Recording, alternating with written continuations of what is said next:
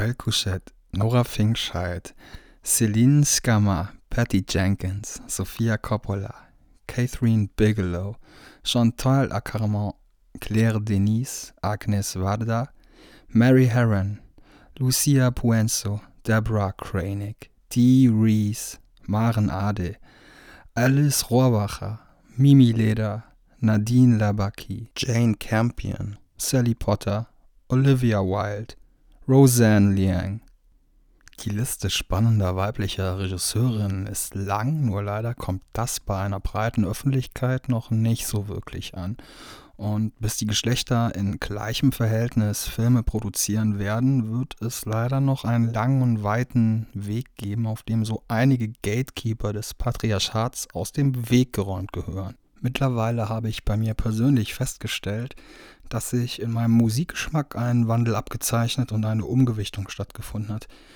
Und ich wohl mehr Kunst konsumiere, die dem weiblichen Geschlecht entsprungen ist, als die zwölfste weiße, bärtige Männer-Indie-Band abzufeiern. Im Bereich Film bin ich da noch nicht angekommen. Regisseurinnen bzw. vor allem ihre Namen bleiben eher im Hintergrund und es wird sich mehr darauf konzentriert, dass die Kunst im Vordergrund für sich spricht, unabhängig vom Geschlecht. Mit Seiten und Tools wie IMDb und vor allem Letterboxd wie der Top 100 Women Directed List, wird einem dann aber einerseits bewusst, was für hervorragende kleine Perlen von Frauen auf dem Regiestuhl nicht die verdiente Aufmerksamkeit bekommen. Andererseits merkt man spätestens auch bei dieser Recherche, was für Klassiker schon von Frauen inszeniert wurden. Bei manchen hatte ich dann mal davon gehört, aber verblüfft bin ich trotzdem über so einige Beispiele. Oder wer von euch weiß, dass American Psycho, The Hurt Locker und Deep Impact alles Filme von Frauen sind? Zehn Regisseurinnen, die ich in der Aufzählung noch nicht erwähnte und deren für mich beste Filme sind das Thema dieser Episode. Und mit Gastbeiträgen von Gina Hoffmann und Sarah Stutte habe ich zwei versierte Cineastinnen, die sich je einer Regisseurin mit Film widmen. Übrigens gibt es in dieser Folge zum ersten Mal auch was zu gewinnen, aber dazu müsst ihr bis zum Ende dranbleiben. Und jetzt viel Spaß mit 10 Filmen von 10 Frauen. The Rider. Die meisten kennen Chloe Zhao spätestens seit der letzten Oscarverleihung und ihrer Dreifachprämierung für den besten Film, die beste Regie und die beste Hauptdarstellerin für Frances McDormand für die Verfilmung des Buchs Nomadland. Spätestens seit diesem Zeitpunkt bin wohl nicht nur ich eine der Personen, bei denen dieser Film ganz oben auf der Watchlist steht. Sehnlichst warte ich nur darauf, ihn nach hoffentlich baldiger Kinoöffnung auf der großen Leinwand bestaunen zu dürfen. Doch auch davor war die Regisseurin kein unbeschriebenes Blatt. Nachdem sie ihrem Heimatland China den Rücken kehrte und ein englisches Internat besuchte, studierte sie zuerst Politikwissenschaften in Massachusetts, um final ihre Bestimmung zu finden im Studium der Filmproduktion in New York. 2015 kam dann ihr erster Spielfilm namens Songs My Brothers Taught Me raus, der bereits beim Sundance Festival und in Cannes gezeigt wurde. Der visuell starke Film porträtiert in fast dokumentarischen Bildern sensibel das Verhältnis zweier Geschwister, die beide amerikanische Ureinwohner sind und in einem Reservat leben. Im Moment arbeitet Zhao für Marvel an Eternals zwischen ihrem Debüt und dem großen Erfolg bei den Academy Awards vor kurzem drehte sie den Film The Rider. Genau wie im Erstlingswerk, aber auch dem Nachfolgefilm spielen Identität und Sinnessuche vor dem Hintergrund eines ländlichen Amerikas zentrale Rollen in The Rider von 2017 Pferdetrainer Brady war bis vor kurzem erfolgreicher Rodeo-Reiter, bis ein Sturz aus dem Sattel sein bisheriges Leben gehörig auf den Kopf stellt und die Folgen seine Leidenschaft unmöglich machen.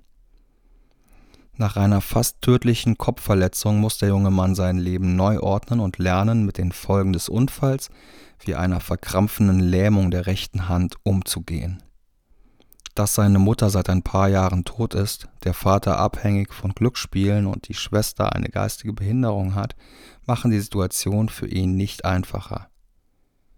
Wie soll Brady weitermachen, wenn die Ausübung der einzigen Leidenschaft von nun an vollkommen unmöglich ist und bis dato auch kein Plan B erwogen wurde? Wie findet man sich zurecht in einer Bubble, von der man nicht mehr aktiver Teil sein kann? Die Grundprämisse ist deprimierend und auch sonst strotzt The Rider nicht unbedingt vor guter Laune. Trotzdem schafft es der Film, den Tunnel nicht vollkommen im Dunkeln zu lassen, auch wenn das einfallende Licht nicht gerade blendet. Mit einem besonderen Kniff treibt Sao dieses Mal den dokumentarischen Stil, Authentizität und Akkuratesse auf die Spitze.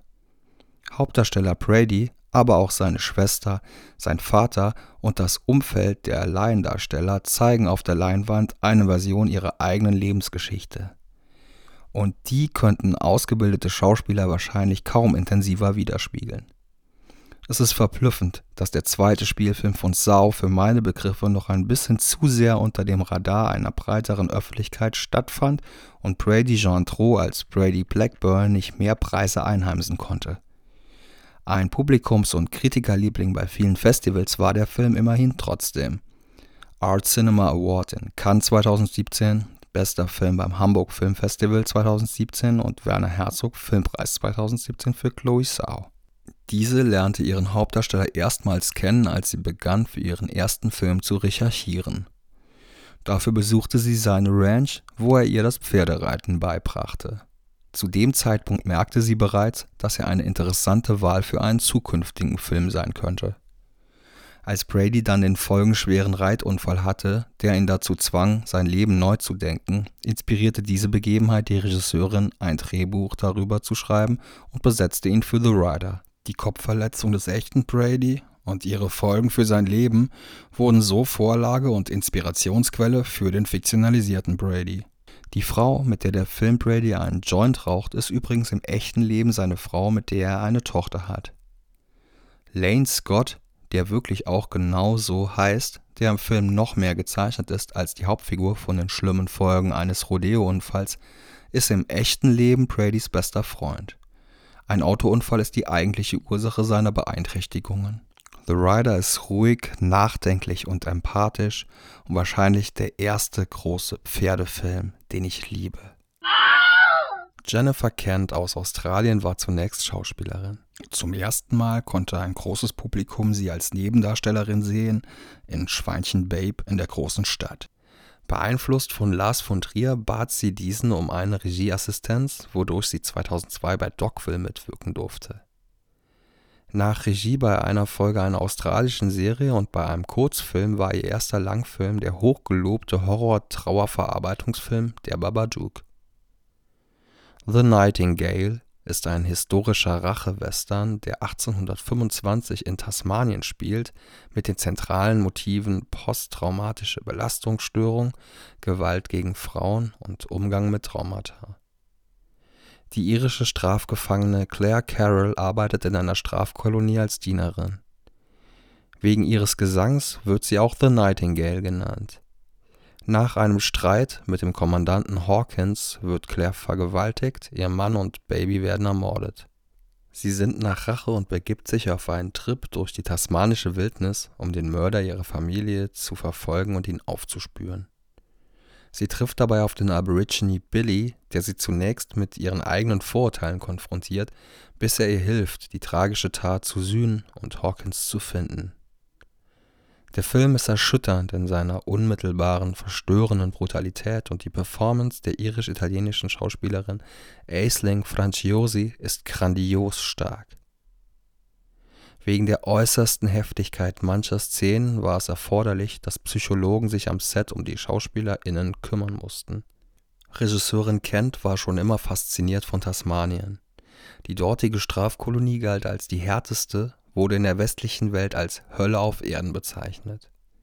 Die schlimmsten Straftäter kamen dorthin. Frauen wurden jedoch auch schon bei kleineren Vergehen dort untergebracht, damit es eine gewisse Balance zwischen den Geschlechtern geben konnte. Keine schöne Umgebung für eine Frau zu dieser Zeit. Weil vielen Australiern dieser dunkle Teil ihrer Geschichte nicht bewusst ist, war es ein Anliegen der Regisseurin, die Gewalt so schonungslos und explizit zu zeigen, wie sie eben wirklich stattgefunden haben muss. Der Aborigine Jim Everett aus dem Produktionsteam war dafür verantwortlich, den Film möglichst glaubwürdig zu gestalten. The Nightingale ist also nichts für schwache Nerven, schafft es aber, ultrabrutales Genre-Kino, Geschichtslektion und feministisches Manifest zur gleichen Zeit zu sein. Und jetzt freue ich mich sehr, den ersten Gastbeitrag ankündigen zu dürfen.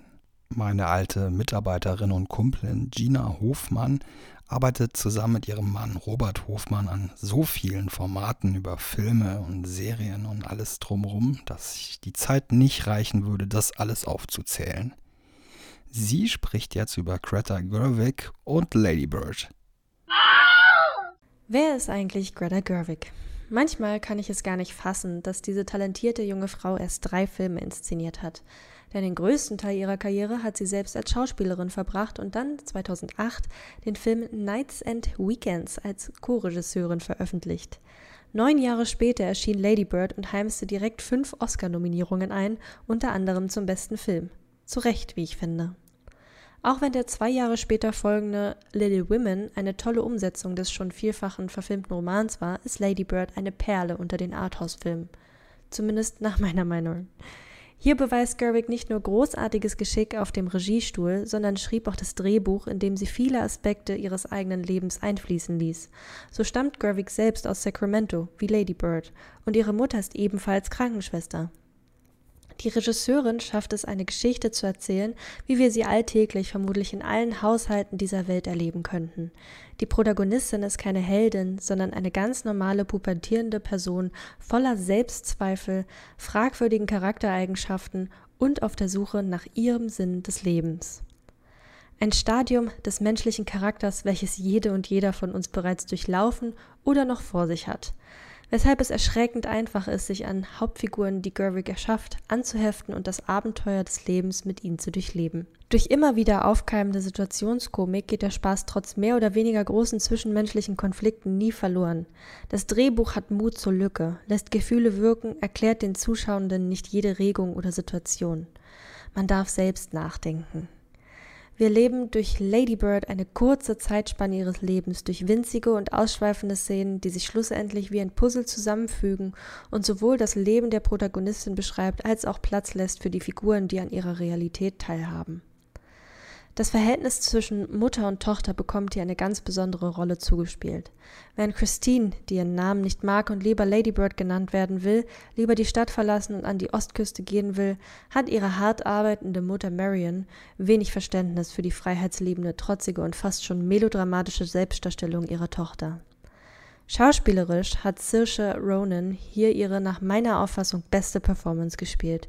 Die Mischung aus Trotz und Sturheit, aus übertriebenem Künstlerseinwollens und einem Hang zur Cholerikerin lässt sie doch immer wieder das junge Mädchen hindurchblicken. Die große Unsicherheit der Teenagerjahre. Sie balanciert geschickt zwischen ihren Charaktereigenschaften, versteht es, sich unsympathisch zu geben, uns aber in einem kleinen versteckten Moment ihre Gründe zu offenbaren. Wenn ich an diese Performance denke, dann wünschte ich mir, dass Lady Bird von mehr Menschen gesehen worden wäre. Greta Gerwig versteht es, vermeintlich kleine zwischenmenschliche Situationen in ihren Filmen zu verbildlichen, greifbar zu machen. Sie arbeitet mit Emotionen, die zugegebenermaßen ziemliche Achterbahnfahrten hinter sich haben nach ihren Filmen. Die nuancierte Mutter-Tochter-Beziehung in Lady Bird ist etwas, über das ich schmunzeln und weinen möchte, weil ich es so sehr nachempfinden kann. Offenbar erwartet uns sogar ein Live-Action-Barbie-Film, den Gerwig mit ihrem Ehemann Noah Baumbach, der uns zuletzt Marriage Story brachte, inszenieren will und dessen Hauptdarstellerin keine geringere ist als Margot Robbie. Auch wenn das erstmal skurril klingt, ich bin irgendwie gespannt, denn ich denke, dass wir noch richtig Großes von Greta Gerwig erwarten können. Ganz lieben Dank, Gina, auch dafür, dass das quasi dein Podcast-Debüt jetzt war. Und natürlich auch dafür, dass jetzt spätestens die letzte Person weiß, wie man Saoirse Ronan ausspricht. Auch wenn ich das jetzt gerade nicht so schön hinbekommen habe wie du. Der nächste Film ist ein bisschen weniger viel good. We need to talk about Kevin. Schon der Abschlussfilm ihres Kamera- und Regiestudiums Small Deaths brachte Lynn Ramsay aus Schottland den Jurypreis in Cannes 1996. Zuletzt schuf sie den audiovisuell überbordenden Kindesentführungs 2017er Rache-Thriller You Were Never Really Here oder im vollkommen sinnfreien deutschen Verleihtitel A Beautiful Day mit Joaquin Phoenix We Need to Talk About Kevin von 2011 ist ihr dritter Langspielfilm und beruht auf der gleichnamigen Novelle von 2013 von Lionel Shriver. Man kann ihn getrost in einer Reihe mit Systemsprenger sehen, weil es auch hier um ein Kind geht, das jeglichen Erziehungsversuchen vollkommen resistent gegenübersteht. Den Rahmen für die Handlung bildet ein Gefängnisbesuch von Mutter Eva, Tilda Swinton Golden Globe Nominierung, bei ihrem Sohn Kevin, Ezra Miller. Sie erinnert sich an sein Heranwachsen, wie er im Babyalter endlos weint, den scheiternden Versuch von Toilettentraining und wie er auch sonst unaufhörlich die Nerven der Mutter ausreizt, während er vor Vater Franklin, John C. Reilly, den liebenden, unschuldigen Sohn gibt. Als sie eines Tages ihre Frustration nicht mehr unterdrücken kann, schubst sie Kevin im Affekt, was zur Folge hat, dass er sich den Arm bricht. Kevin nutzt die Situation als Teil seiner Machtspielchen aus und verheimlicht es dem Vater, um die Mutter zukünftig psychisch unter Druck zu setzen. Franklin, der ein komplett anderes Bild vom Sohn hat, verteidigt diesen natürlich durchgehend. Auch seine Schwester Celia bleibt nicht unverschont. Eines Tages kommt es zu einem folgenschweren Vorfall, mit dessen Konsequenzen das weitere Leben der Mutter jeden Tag konfrontiert wird. Durch die geschickte Verwendung von Zeitsprüngen, Tilda Swintons naturgewaltiges Schauspiel und die ultimativ bösartige Kälte von Ezra Millers Figur ist das Nervenkitzellevel konstant hoch. Die Entwicklung des Films dauerte fast vier Jahre, während die Dreharbeiten nach nur 30 Tagen abgeschlossen waren. Ein Sportbogen ist ein elementares Handlungselement. Die Farben der Bogenzielscheibe Blau, Rot, Gelb und Weiß sieht man in jeder Szene. Der Film hat rekordverdächtige 22 Produzentencredits, unter anderem auch Tilda Swinton selbst, die dafür bereits zusagte, bevor sie wusste, dass sie auch die Hauptrolle spielen sollte. We Need to Talk About Kevin ist ein furchteinflößendes Drama über den Horror innerhalb der Familie. Ein fortwährender Horror, der für Tildas Figur weitergeht, auch wenn diese Familie lange nicht mehr in ihrer Ursprungsform existiert. Wer von Systemsprenger verstört wurde, kann sich nach diesem Film einweisen lassen. Beide eignen sich definitiv für ein Double Feature. The Farewell. Lulu Wang wurde 1983 in Peking geboren und zog im Alter von sechs Jahren nach Miami. In ihrer Kindheit sah es eher so aus, als würde sie den Weg einer klassischen Pianistin einschlagen. Sie studierte Musik und Literatur, war aber in der Zwischenzeit immer filmbegeisterter, nahm an zwei Filmproduktionskursen teil und zog dann 2007 nach Hollywood, um sich voll und ganz dieser Liebe zu widmen. Ihr Spielfilmdebüt war 2014 Posthumous, gedreht in Berlin mit Britt Marling, die ich sehr liebe und auf die ich auch sicher nochmal in einer zukünftigen Folge zu sprechen komme. Bei der Sundance-Premiere von The Farewell 2019 konnte sie A24 als Verleih gewinnen. The Farewell dreht sich um die von Aquafina verkörperte Billy Wang, die mit ihren Eltern schon lange China den Rücken gekehrt hat und nun in New York lebt. Als ihre Großmutter Nainai schwer an Lungenkrebs erkrankt, reist sie zurück nach China. Da Nainai jedoch nichts von ihrem Schicksal weiß und auch nichts wissen soll, wollen Billys Eltern eigentlich gar nicht, dass sie nach China mitkommt. Sie befürchten nämlich, dass sie der eng anvertrauten Oma das Geheimnis offenbart. Außerdem steht die Hochzeitsfeier des Cousins an, ein guter Vorwand für die China-Reise, aber womöglich doch nur die letzte Möglichkeit, zusammen Abschied zu nehmen. Daraus resultieren einige tragikomische und skurrile Momente voller Situationskomik und natürlich auch Konflikte innerhalb der Familie. Zum Beispiel versuchen sie mit manipulierten Ergebnissen der medizinischen Untersuchungen der Großmutter die Wahrheit zu verheimlichen. Wird Billy den Wunsch der Eltern akzeptieren und traditionsgemäß die bedrohliche Situation geheim halten? Ist diese Lüge womöglich sogar die bessere Wahl, mit der fortschreitenden Krankheit umzugehen, als die Konfrontation mit der harten Realität? The Farewell handelt nicht nur vom Abschiednehmen von einem Menschen, es geht auch um den Konflikt zwischen Tradition und Moral im Jetzt und dem Abschied von alten Mustern. Er war für viele Preise nominiert und Aquafina gewann den Golden Globe als beste Hauptdarstellerin im Bereich Comedy Musical. Lulu Wang unterschätzte die Gagen der chinesischen Darstellerin und musste Schauspielerin Xu Shen Shao, Nai Nai, persönlich überzeugen, im Film mitzuspielen. Neben dem Drehbuch und der Regie untermalt Regisseurin Wang den Film auch mit ihrem eigenen Klavierspiel. Wegen der begrenzten Kopien hatte The Farewell zeitweise einen besseren Besucherschnitt in den US-Kinos als der gleichzeitig anlaufende Avengers Endgame, im Nachhinein der Film mit dem höchsten Einspielergebnis aller Zeiten. The Farewell basiert auf wahren Vorkommnissen der Regisseurin.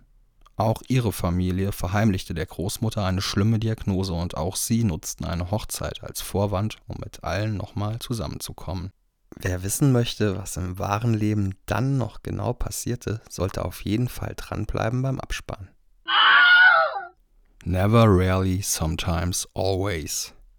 Die New Yorker Regisseurin Eliza Hitman studierte bis 2001 Theater und Drama in Indiana, um dann bis 2010 in Kalifornien ihr Filmstudium abzuschließen.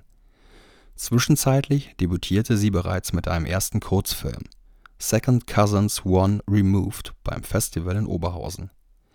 Ihr zweiter Langspielfilm Beach Rats von 2017, ein queerer Coming-of-Age-Film, ist visuell als auch erzählerisch frisch und wurde 2017 auch überhäuft mit Festivalpreisen und Nominierungen. Drei Jahre später stellte sie beim Sundance Festival und der Berlinale Never, Rarely, Sometimes, Always vor die 17-jährige Autumn wohnt in einer kleinen Stadt in Pennsylvania. Eine ungewollte Schwangerschaft und ein Gesetz, das die Einwilligung der Eltern bei einer möglichen Abtreibung erfordert, zwingt sie nach ein paar gescheiterten unkonventionellen Maßnahmen zu einem ungewöhnlichen Roadtrip nach New York. Zusammen mit einem bisschen geklauten Geld von der Arbeit und ihrer Cousine begibt sie sich mit dem Nachtbus auf eine abstruse Reise, um irgendwie die Abtreibung durchführen lassen zu können.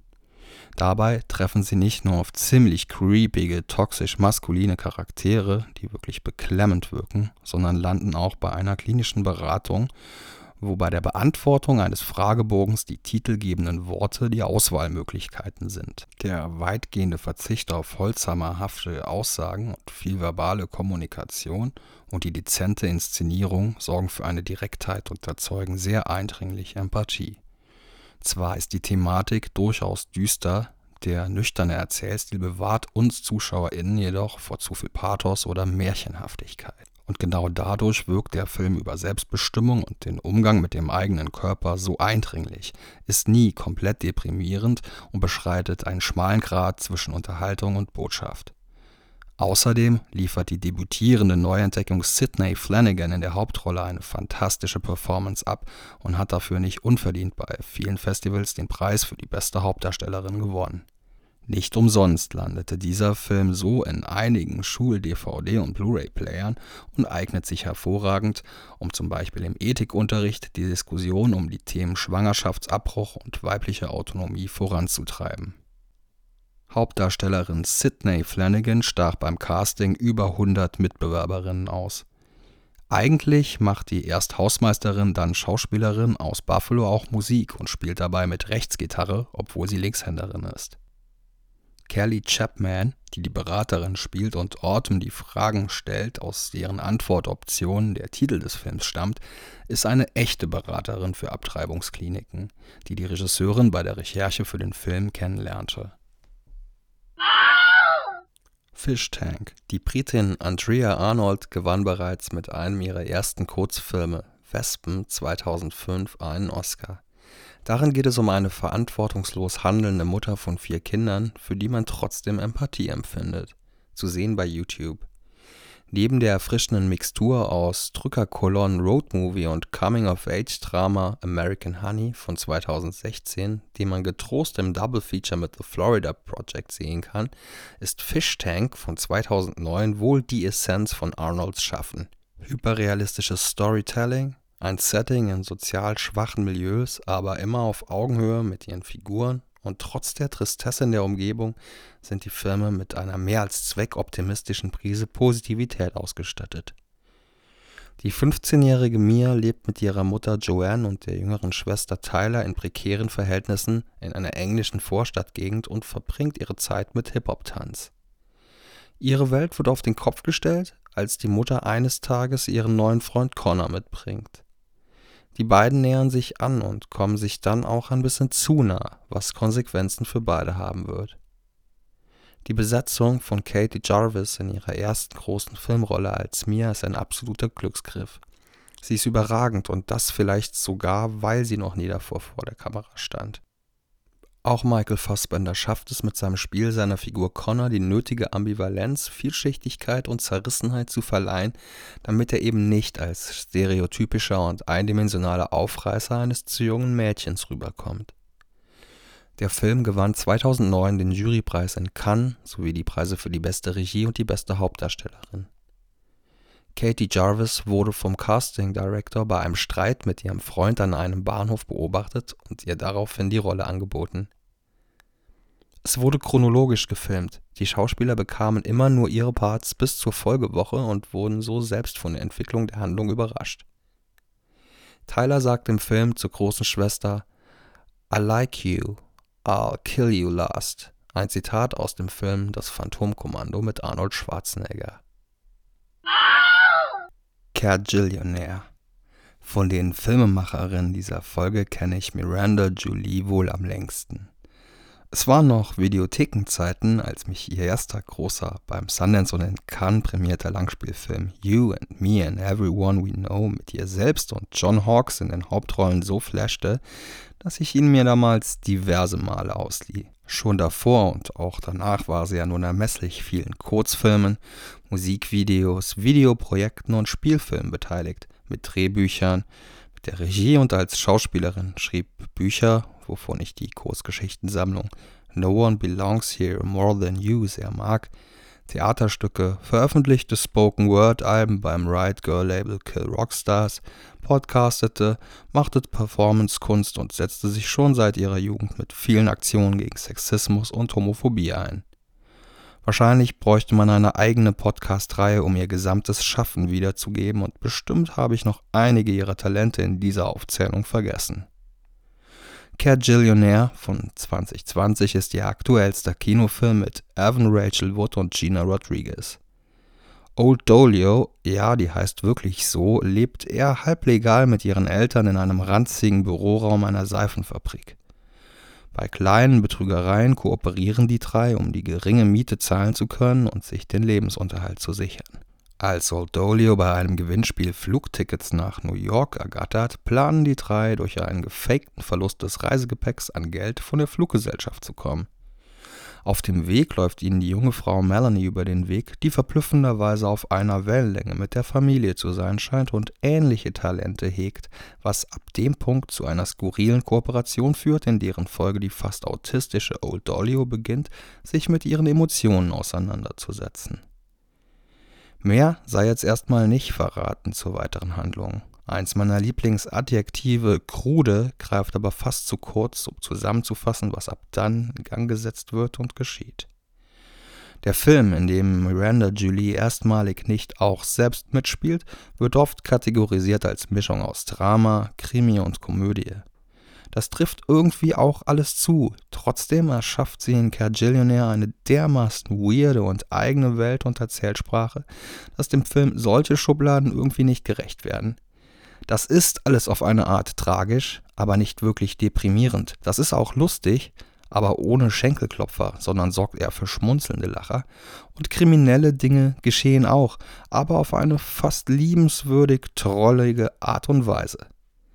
Insgesamt ist das ein wahrscheinlich sehr polarisierender und eigener Film. Trotzdem wohnt den eher emotionslos handelnden Figuren irgendwie auch eine Wärme inne, und es ist mehr als lustig, ihnen bei ihren absurden Tricksereien zuzusehen.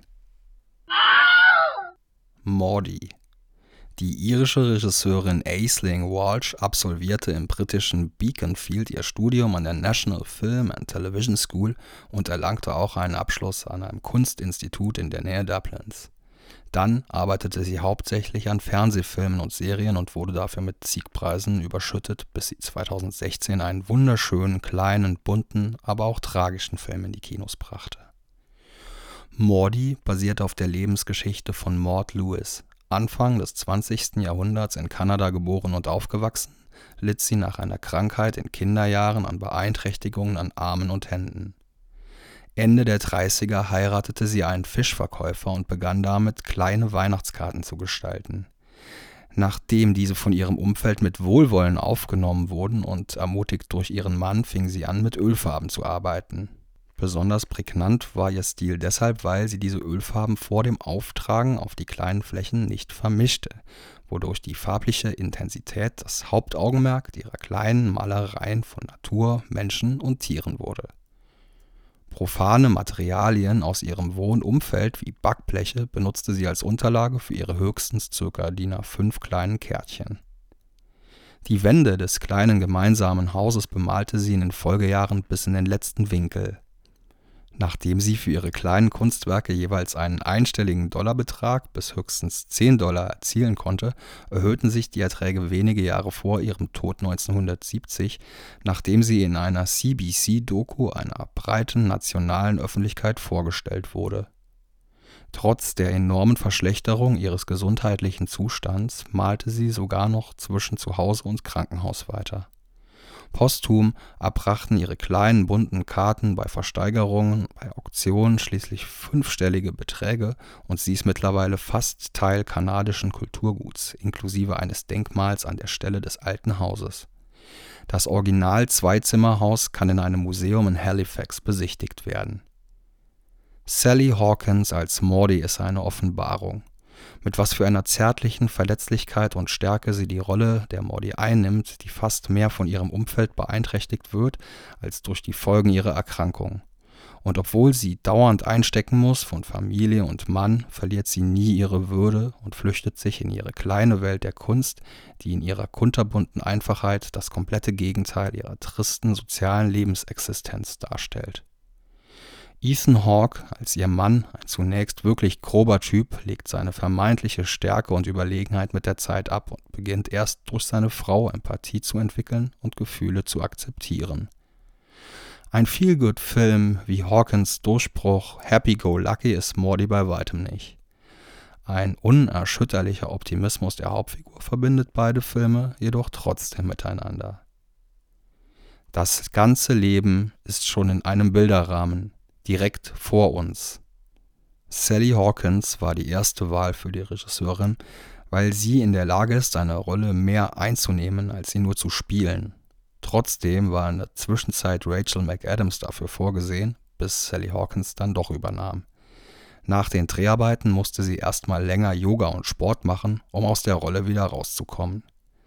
Eigentlich war Sean Bean für Ethan Hawkes Rolle vorgesehen. Als Hawke das Angebot bekam, sagte er zu, bevor er das Drehbuch las. Von der Zusammenarbeit mit Sally Hawkins war er mehr als begeistert. Zeit für den Deadline-Tipp des Monats. Und da folgt jetzt ein Gastbeitrag von Sarah Stutte, die den Booklet-Text verfasst hat für das Mediabook des Films Raw aus der Sinistrange Extreme-Reihe in Kooperation mit Deadline, das Filmmagazin. Der Deadline-Tipp des Monats.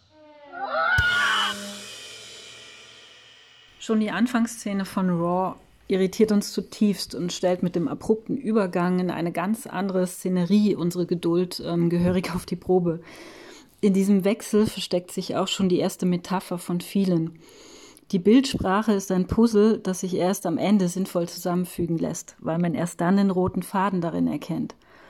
Das Ganze ist mehr als die Summe seiner Teile, sagt ja schon Aristoteles. Und so offenbart sich am Ende die nuancierte Vorstellung, die Regisseurin Julia Ducournau von ihrem Debütfilm Raw hatte, in der kraftvollen Bedeutung einer jeden Bewegung, eines jeden Ausdrucks und Satzes. Und man entdeckt, dass selbst in ihrem manchmal surreal anmutenden Blickwinkel nichts Zufälliges liegt. Doch um jedes Detail zu würdigen und jede Anspielung zu erkennen, muss man Raw alias Grave im französischen Original sowieso mehrmals gesehen haben. Die Geschichte erzählt von der 16-jährigen Justine, die von ihren Eltern an dieselbe renommierte Fakultät für Tiermedizin gebracht wird, an der beide studierten und aktuell auch Justines ältere Schwester Alexia. Was die ganze Familie ebenfalls gemeinsam hat, alle ernähren sich fleischlos. Im Gegensatz jedoch zu den Eltern, die sich offenbar freiwillig zum Vegetarismus entschieden haben, wurden ihre Töchter von ihnen dazu erzogen. Während sich Alexia schon längst der Kontrolle durch die Eltern entzogen hat, ist Justine noch sehr geprägt davon. Ihre Unsicherheit fließt wie Blut durch ihre Adern. Das erste Mal auf sich allein gestellt wird Justine diese Freiheit kosten, auf jede erdenkliche Art und Weise. Die stille Gewalt, die sie zuvor erlitt, ohne sie als solche tatsächlich zu erkennen, kann in der Folge gar nicht anders, als sich blutig zu entladen. Das bedarf jedoch einer Erschütterung, die so groß ist, dass ihr sich bisher im Dornröschenschlaf befindender Kampfgeist geweckt wird. Dieser wird eingeleitet durch die demütigende Initiationswoche für die Erstsemester an der Uni, die nicht nur vorsieht, an jedem Morgen die Matratzen der Frischlinge samt Bettzeug kurzerhand aus dem Fenster zu werfen, oder sie Carrie lässt grüßen, mit Kübeln aus Tierblut zu übergießen. Unter anderem soll Justine auch eine rohe Hasenniere essen und verweigert sich, bis ihre Schwester sie letztendlich dazu zwingt. Justines Körper reagiert auf diesen Verzehr erst mit einer heftigen Abwehr, fühlt sich aber später, als sie das erste Mal Menschenfleisch kostet, regelrecht befreit. Es ist kein Zufall, dass sich mit einer Ausnahme die kannibalistischen Handlungen in der Geschichte ausschließlich auf menschliche Körper fokussieren. Der Kannibalismus dient Ducournau als Metapher des Erwachens und der Entfaltung. Er verbildlicht die Ängste und Zweifel in Bezug auf sexuelle Bedürfnisse und Akzeptanz, auf Zukunftsvorstellungen und die Herausstellung dessen, wer man ist und was man will. All das, was die Zeit der Veränderung vom Mädchen zur Frau mit sich bringt.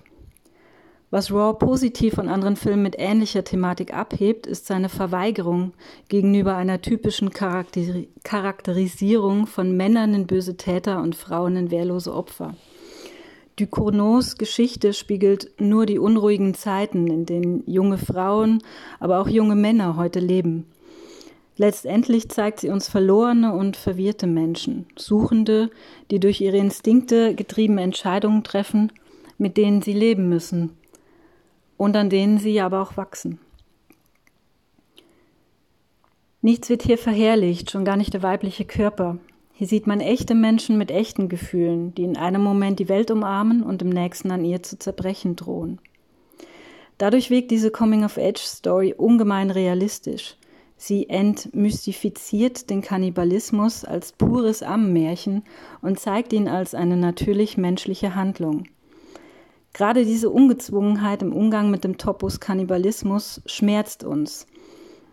Ein für uns unstellbares Tabu, etwas zu sehen, was wir nicht mit unserer hiesigen Kultur verbinden, was aber nicht nur geschichtlich nachgewiesen eine reale Verankerung hat, das weckt in uns einfach Urängste. War stellt damit eine weitere entscheidende Frage, nämlich was uns wirklich zu Menschen macht. Raw machte schon von sich reden, bevor er überhaupt offiziell in die Kinos kam. Grund dafür war vor allem seine Vorpremiere auf dem Toronto Film Festival 2016, wo er für einige Fälle von Erbrechen und Ohnmacht und in deren Folge auch dementsprechende Notarzteinsätze sorgte. Daraufhin kursierten die wildesten Gerüchte im Internet, der Film sei der schlimmste Horrorfilm aller Zeiten und so wurde er leider auch vermarktet. Doch wer Raw allein auf seine wenigen blutigen Schockmomente degradiert, nimmt im Film seine drastische Wirkung. Denn der Horror zeigt sich nicht im toten Fleisch, sondern im unkontrollierbaren Leben. Die Geschichte spiegelt ein tiefsinniges, schmerzliches Drama, zeigt aber darin auch ein feines Gespür für schwarzen Humor an den richtigen Stellen, verliert nie den Fokus und nie die Balance. Raw handelt von einem Mädchen, das sich den Kategorisierungen widersetzt und atmet letztendlich und mit jeder Pore die hier veranschaulichte Metamorphose. Raw ist sein eigenes Tier, wild, stark, lebendig und unbezwingbar. Ganz herzlichen Dank, liebe Sarah. Und jetzt sollten alle die Ohren spitzen, die Lust haben, etwas zu gewinnen.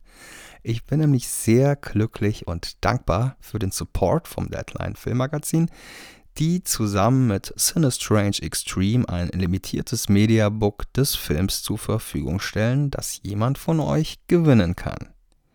Dazu müsst ihr nur bis zum 20.06. bei Instagram die Seiten vom Deadline, at Deadline das Filmmagazin und meine Seite at Schauplatz Podcast liken und unter meinem Beitrag zu Raw kommentieren.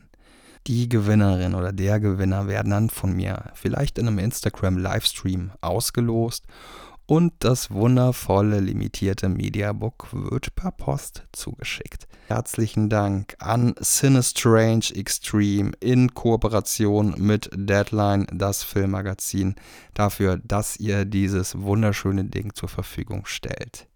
Und natürlich danke, liebe HörerInnen, fürs Hören dieser Folge, wenn ihr Spaß hattet. Und falls ihr das noch nicht getan haben solltet, bitte, bitte abonniert den Podcast oder folgt bei Apple und Spotify. Und wenn ihr mich sehr, sehr glücklich machen wollt, lasst doch gerne mal eine Bewertung bei Apple Podcasts da. Ich glaube, dass das ganz gut ist für irgendwelche Algorithmen. Ansonsten bleibt mir nichts über, als mich zu verabschieden und ich freue mich, wenn ihr beim nächsten Mal dabei seid. Dann gibt es voraussichtlich den dritten Teil der großen Musikfilm-Revue. Ciao.